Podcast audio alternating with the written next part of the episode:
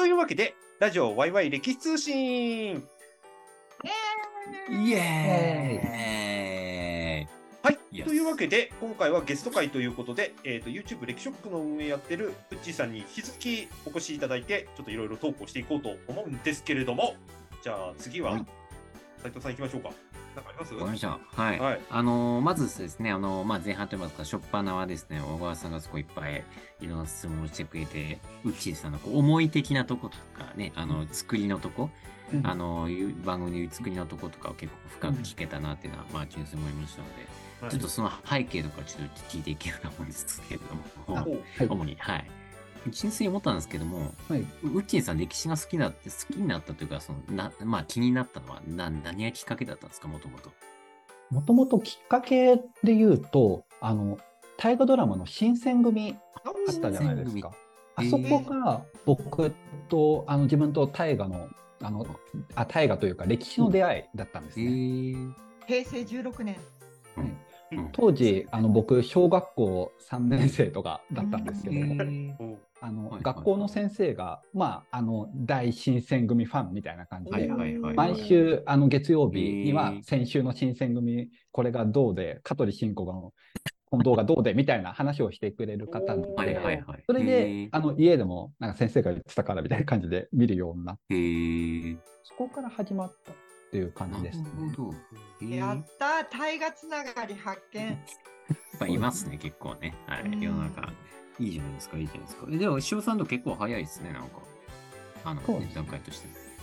へーで、じゃあ、あれですか、大河も新選組から始まって、うんまあ、大体毎年というか、見てるというか、大体見てるそうですね、新選組から始まって、で、次の義経はちょっと見なかったんですよ。あ、まあまあまあ。はい、で、あの、だからもう、なんか、あ新選組で終わる予定だったんですけども、はいで、そこから、あの、ちょっと並行して、まあ、歴史自体の興味を持ったので、漫画日本の歴史ってあるじゃないですか。はいはいはい僕と同そじ。こで。あの。一気に読んだら、なんだこれは面白いっていう。ああ、同じ、私も漫画、漫画日本の歴史でした。はい。父が、あの、歴史が大好きで、もうそこから、どんどんどんどん沼にはまっていき、はいはいはい。2年後の光明が辻かな。はい、ですです。はい。で、ここで、あの、勉強してた歴史、戦国時代、特に豊臣秀吉とかが特に好きだったんですけど、はいはい。出てくるじゃないかっていうことで、そこから本格的に大河にもハマって、で、どんどんどんどん、あの、風林火山とか、いろいろ、まあ、篤姫とかもそのまま、もう流れで見ちゃってっていうところで、いいぞいいぞ。のめり込んでいって、でもちろん、あの、学校の授業でもどんどん日本史が始まっていくので、そこでもうどんどん先取り先取りで、へー。あの、歴史に、もう全般的にもう歴史が好きになっていったっうんていう感じです。じゃあそこら辺の過程はなんかあの、あ、いい意味で共鳴するとかすごいあって、私もあの、小そすぐ小3くらいの時にあの、元成だとか、当時は元成か、慶喜あたりだったんですけど、最初見たのがはいおーああ、じゃあ平成9年だね。あ、はい。の時に小3とかくらいだったんで、小4かな小3、小4くらいだったんで、そこら辺でまさにハマってって、うんで、私の場合もに小学館日本の歴史でまさにハマってってっていう、ちょ、ちょっと記憶がすごい。同じですね。はい。うん え、じゃあ、あれなんですか、ちょっと、あれですけど、えっ、と、なんだ、高校、まあ、あと、まあ、大学というか、その先の、なんだ、学校でやっぱり歴史とか結構やってたんですか？そうですね。あの、高校とかまでにはもうほとんど、あの、歴史、受験とかは大体もうマスターしてっていうところで、ちょっと大学は私学科とかには進まなかったんですけども、あの、政治学の中でも、日日本政治史みたいな感じで、政治史の部分に進んでな、るほど。で結局大学でもずっと歴史を勉強してたっていう感じです。確かに政治史同じ、うん同じ。僕は近代日本史でしたけど、大学でやってたわ。僕も近代日本史です。あーやっ あたそうなんですか。お結構共通項が3人と共通項ができましたよ。なるほど。へえ。で、なんか、あれですか、まあ、さっきの1本目とちょっと出たかもしれないですけど、その、はいなんだ？で、大学出られて、出て、それで、あの、なんだ？なんかいろんなブログを始めたっていうのは、なんかやっぱり表現したいみたいな、そういうのがあったんですか？なんか願望というか。ごあそうですね。最初のブログを始めたのが、あのネタがマイナーな戦国武将を紹介したいっていうブログを最初始めたんですね。歴史ショックとは別に。あ、しまったんで例えばそのネタが、あの飛騨のあの気運上手で天正大地震で一族滅亡しちゃった内ヶ島氏里とかめ、ちゃめちゃマイナーすぎてわかんない。あの、あれですよね、地震で亡くなっちゃった城の上司ですよね。あそうですそうですそうですあの最近ちょっと話題ですよね。小説の題材とかにもなってたりします。そうであとあのもう一個マイナーなところで言うと織田ひあの三法師の織田秀信いるじゃないですか、うん、うんはいはいはい。あの弟の織田秀則についうてわ、マニアックめちゃくちゃマニアック実はあの宣教師がはあはあ。あのドイツの貴族みたいだってあの織田秀則のこと言ったりとかそういう記録がいろいろ残っててそういうもうマイナードマイナーなところを紹介する。マイナーすぎる。パッと見出てこなかったもん、今名前。誰だこいつとか一瞬思っちゃったもん、今。いたんだっていうえちちなみにそのマイナーな人々のあの情報をどっから持ってくるの、あそれはもう、うんあの普通にまあもともと織田秀信うんを調べていったら、うんあのその横にちらっと秀則っていうのがいるじゃない？ですか。こいあ、つは何だ？みたいなね。っっていうところでそこからあのどんどん深掘り深掘りていったり。すごい労力を惜しまないんだね。そこからごめんなさいあのそこからあの少しあのまあいざブログで始めてもあまりにもマイナーすぎてアクセスが取れないっていう 問題が出てきてしまあまあまあまあ、まってはい。でそこであの少しあのメジャーなとこ行こうと思ってああのうん。前例えばあの次大名家のその後っていううん。あの切り口で新しく始めた。んです例えば加賀百万石の前田市でうん。江戸時代以降なんか百万石なのになんか、うん。あの幕末だと薩長とかの影に隠れてほとんど、うんあのあんま存在感ないじゃないですか。ううんんこれって結局どうなったのっていうのを調べたりと。か、うんはいはいはい。あとあの上杉氏っていうのが米沢でどんどんちっちゃくなったけど、実実はでもあれは戊辰戦争とかではうん。結構仙台藩がなんでうん活躍しました。うんそこに至る過程。で米沢上杉鷹山は一回有名なのが出てくるから、うんここでどういうつながりで行ったのみたいなうん後日談みたいなうんのに方向転換してっていう感じで。まああんまうん。パッとあのウェブとかで調べても出てこないような。え、それ全部こうで読み解いてっていうのを自分でやってるの？そうですねでもあの本当最初に一番最初に始めたのはもうただあのウィキペディアとかネット上で調べられるのであの算出してるのをまとめるみたいなので最初やってたんですけどだんだんそれじゃ足りなくなってきてあの図書館とかに行って資料を取るようになった偉すぎる。もはや私学科という感じですね。ね。いやー、レポートいっぱい書けそうだよ。うん。すごいな。で、それで、そうですね、だんだんメジャーな方行って、まあ、そのね、また YouTube とか行って、で、さっきみたいな流れになってたと。そんな感じへです。ーなるほど。で、逆に言うとさ、今結構、逆にメジャー走ってるじゃないですか、ある意味では。はいはいまあ、タイガーね、そのままね、あれなんで。逆に今後の、あ、全然思ってるレベル範囲でいいんですけど、はい例えば5年後こうしたいとか、10年後こうしたいとか、なんか将来もっとこういうことやってみたいみたいなとか、あるんですか？あのそこまで壮大なことは考えてないんですけどまず一個、まあ、今正直僕の中だとこの大河の便乗でいろいろあの登場人物紹介するっていうのはなんか本流じゃなくてああのちょっと副業チックあなあるんですよ。あ、はいはい。僕の中で本流であの一個完成させたいなと思ってるのがあの先ほど言った大名家のその後みたいなのを、あの全部一個まとめるっていうのがほうほうほうほう。一個、まあ、目標でやってて、実はあの去年の大河ドラマとかのあのちょこちょこっとじあの鎌倉殿をやりつつ浮田市のその後とかはいはいはいおはいー加藤のその後とかつい先週もあの大河にはほとんど出てなかったですけど庭長秀の子孫のその後出ましたね。作ってうん本流で言えばそちらをやりたいなっていうのがああるんですよね。え。なるほど。意外と本流じゃないところがすごく影響を与えてるって案件すごく多いですよね。うんさっきの織田秀信出たんでせっかくだからあの織田浦祭ってね、ああ。はいはあの京都の博物館行ってた時に会期ギリギリのやつ見に行ったんですよ。この間、おうんうん京都文化博物館でやってたやつ。うん。あれ、どんなん来るかなと思って見てみたら、あの、裏臭いの書状むちゃくちゃいっぱい残ってて、うん。で、その書状のうち、大部分占めてたのが、あの、同じ茶人仲間からのご相談事だったんですよ。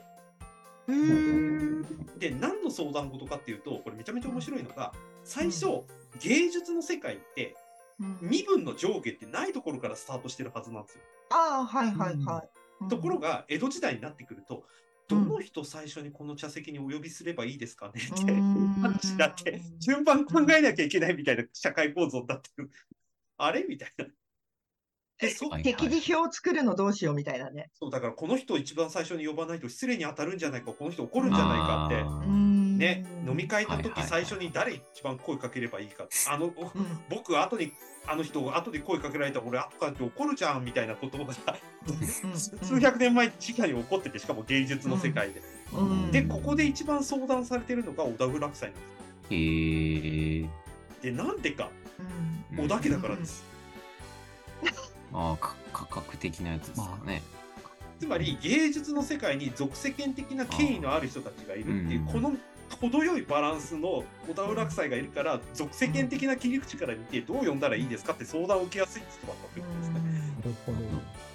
だからこう、あのー第一線じゃないっていうところも大きいと思うんだよね。そうなんです。うバリバリの、あのー今戦やってるぜっていう大名じゃない、はい一線から退いてる。はいでも、あの血脈的には騎手そう。なわけうん。で、そう。うですね。そうその絶妙なバランスがこうそそうあ分かった。細川守弘さん、はいはいはいはい。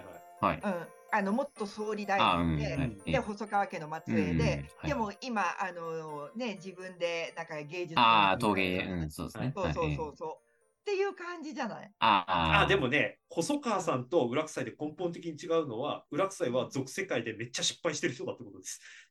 それは知ってる。あ のこれは博物館でうん。疑問視した言い方だけど、一応、うん。通説的に言うと、彼は本能寺の変で逃げた人。うん。うんうんうんうんで、合戦にあんまり実績がないくせに、なぜか合戦出ると、やたらと手柄をかけて帰ってくるっていう、関ヶ原の戦いとかもそうだけど、うん。ってあうん。ーうん。っていう、俗世間的にはこいつダメなやつって言って、ドロップアウトして芸術のうん。もともと得意だった芸術世界行ってみたら、うん。ある意味だからその俗世間的な流れからは外れた人だったアウトサイダー的な人だったはずなのに、うん。うん。アウトサイダーな切り口がかえって芸術社会で重宝されて、うん。小田浦夫妻はある意味その世俗的なまとめ役としてうん。えあの芸術界で重きをなす。うん。うん。でこれをその子孫が何やったかっていうと新潮後期とかをまとめる一大事業やるんですって。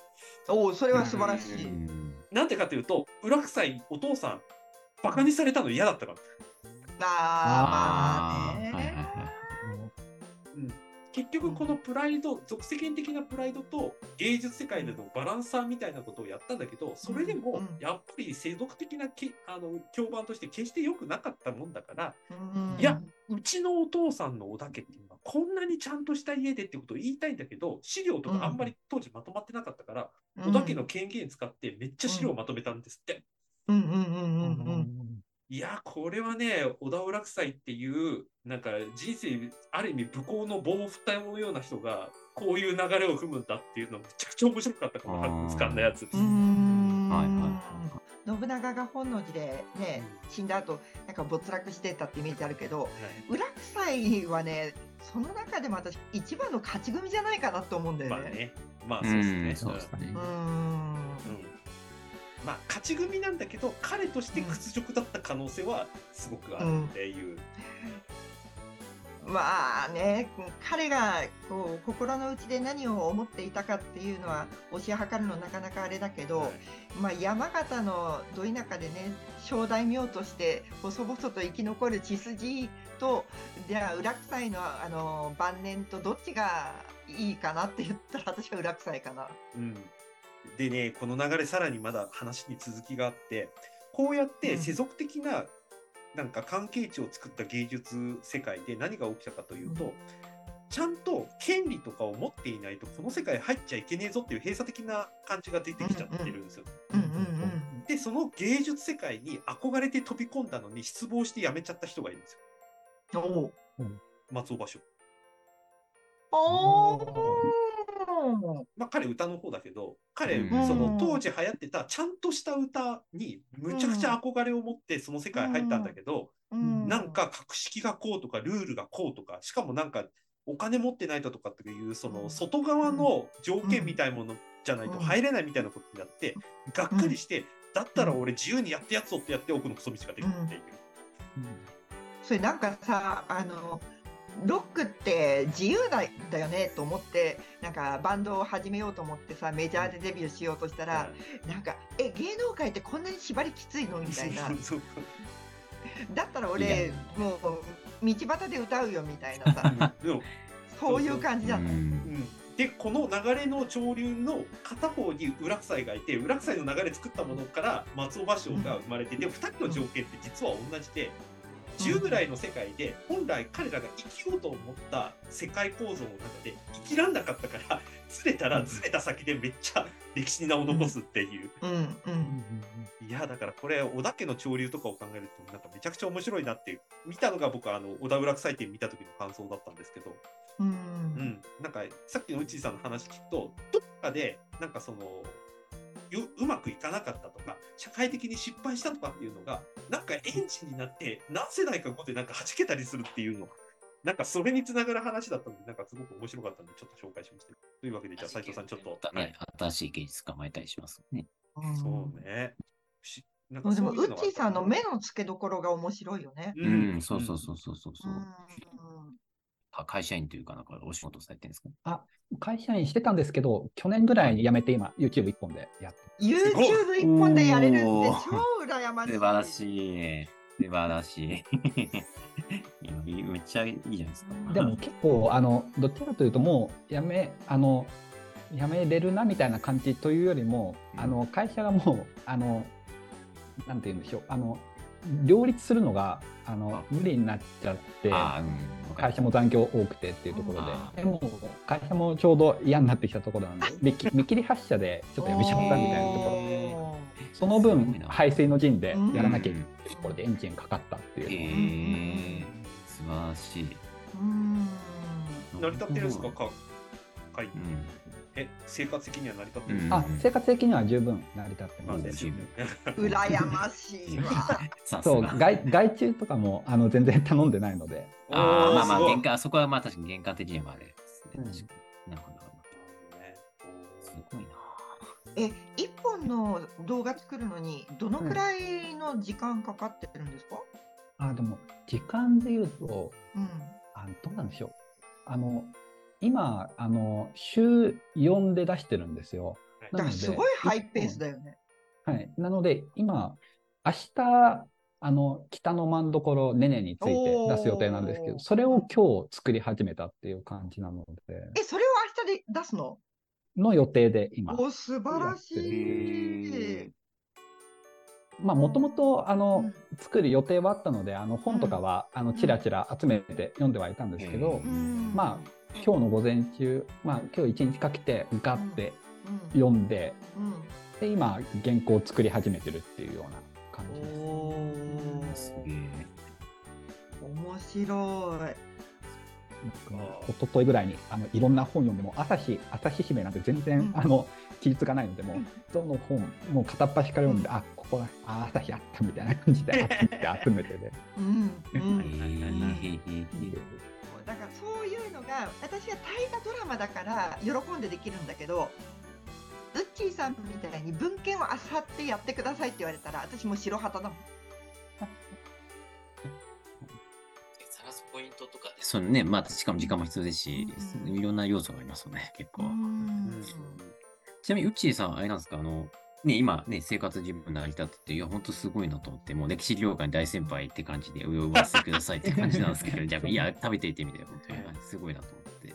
え、なえ、個人事業主なんですか、じゃあ？ざっくり。そうですね今個人事業主でやってます。はいはい。なるほど。これ全然あのわ話題として言うだけですけど、はい、なんか例えばそれはなんか会社したいとか、ちょっと組織化したいとか、そういうのあるんですか？いいやー、できたらとは思うんですけど、あのやっぱ、あの、これ多分、あの、そんな続かないんですよ、この試うんうんうん。食。とか、多分、あの、自分の予測では来年の光る金利うん。が、この業態で多分いけないだろう。難しい。あー思ってるむずいむずい。だから、多分来年は本当に生活苦になるだろうなっていうのは、ある程度予測はしてってっていうところで。うん再来年もちょっときついよね。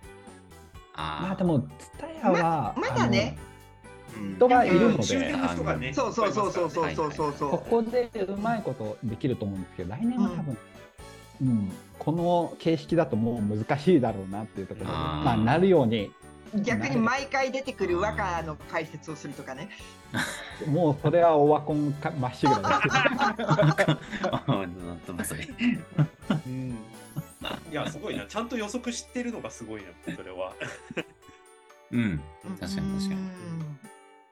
うんそうすごい冷静まあ正直、この、まあ、YouTube 以外にもいろいろちょっとあの別の仕事とかもやってたりとか知り合いから取ってみたいなところはちょっと種まいてるみたいあ、なところはちょっとやってあ、ます。すごいですね。手堅いねう。ん。うん手堅いっていうか、だって生活してるから手堅いもなんもないでしょ。いや、私、私生活かかってるのに、こんな浮き草暮らししてるからさ。それそれは、それは小川さんがそういうことができるからですよ。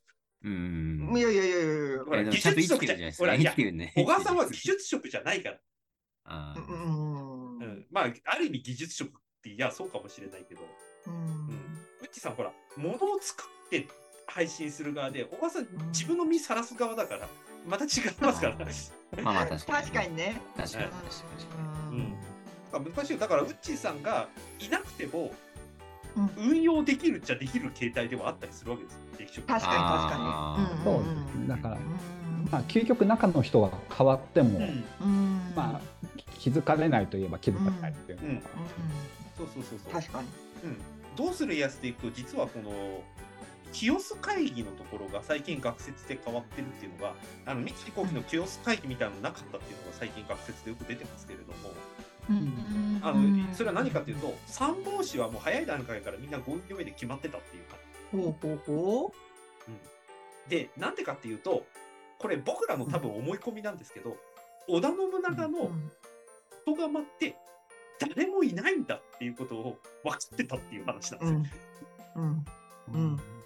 だから、確かに確かに。だから必要なのって、みんなが同意できる血脈の話だけ同意できればいいっていう。うん。これまさはいに、織田家を、なんていうかな、天下統一のための大名としてやるんじゃなくて、システムとして起動させようっていう考え方をしてたっていう話があって、うん。うんうんうん。で、実際に、えっ、と、甲斐信濃に侵攻してた徳川家康が、うんあの北条氏と戦うときに、実は俺、織田家からの講演を受けてやってるぞみたいな、なんか背景を使って北条家とやり合ってるっていうのが最近出てたりするんですよ。でうんうんで、それは理屈上はそうなんですよ。理屈上取っても変な話だけど、要は、甲斐信濃って織田家が取ったやつだから、織田家が取り戻してもいいでしょという理屈でやってるわけですよね。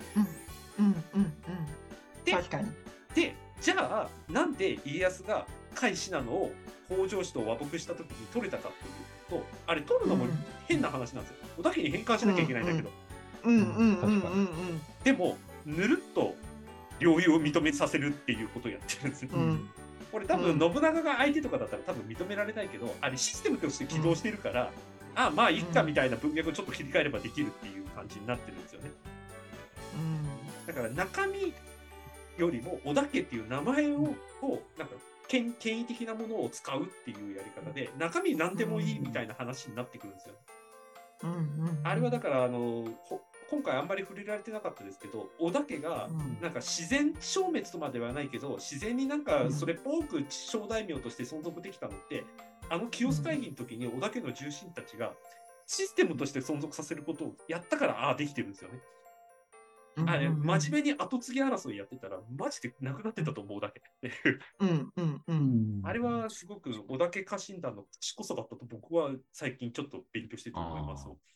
いい感じでフェードアウトしたとか、そうそう、ちゃんとフェードアウトできるような体制を結果作れてて、秀吉がそういうふうに誘導してるんでね。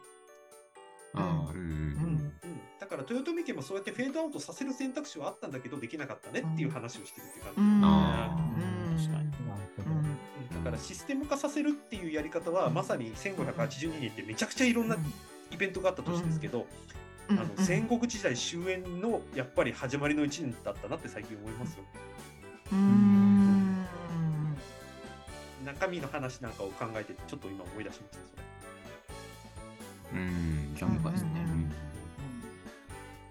わかりました。なるほどです。はい。いやね、あの、いや、なんかね、そのさっきのあの、話もありましたけどね、確かに、まあ、ね、いい意味で、そのだ、ね、誰でも作るみたいな確かに特性も合うかなと思うのは、その通りで、よく言えば逆に仕組み化できるっていうことでもあるんで、うんでなんかね、そのいい意味で仕組みとしてね、なんか、まあこれ勝手な妄想ですけど、ね、うん組織的にいい意味でやっていくとなんか、また回ってくるんじゃないかなというふうにちょっと思ったりもした次第でございます。はいすげえな、パーソナリティ3人のうち2人がもう、初めて来たゲストのために妄想してくれる番組っていうのなんかすごい番組なの、こ れ確かに。すげえ、あれ、なんか、びっくりしたわ、今。いや、私は逆にさ、あの、ウッチーさんに、あの、教うんえてもらう、このテーマについて、この人物について、この出来事についてっていうのを今回は、うんうん対教えてウッチーさんみたいな動画やったら面白いなって勝手に妄想してるもん。それも確かにね、うん面白いですね。ぜひいつかコラボしてください、そしたら。いや、まあね、また本当引き続きよろしくお願いしますという感じです。はい。またリアルでお会いしたいですか。はい。し仕事の打ち合わせじゃないんだっつ はい。というわけで、じゃあ、ここで締めますよ。一旦。はい。というわけで、えっと、うちさんの2本目でした。皆さんありがとうございました。どうもありがとうございましたい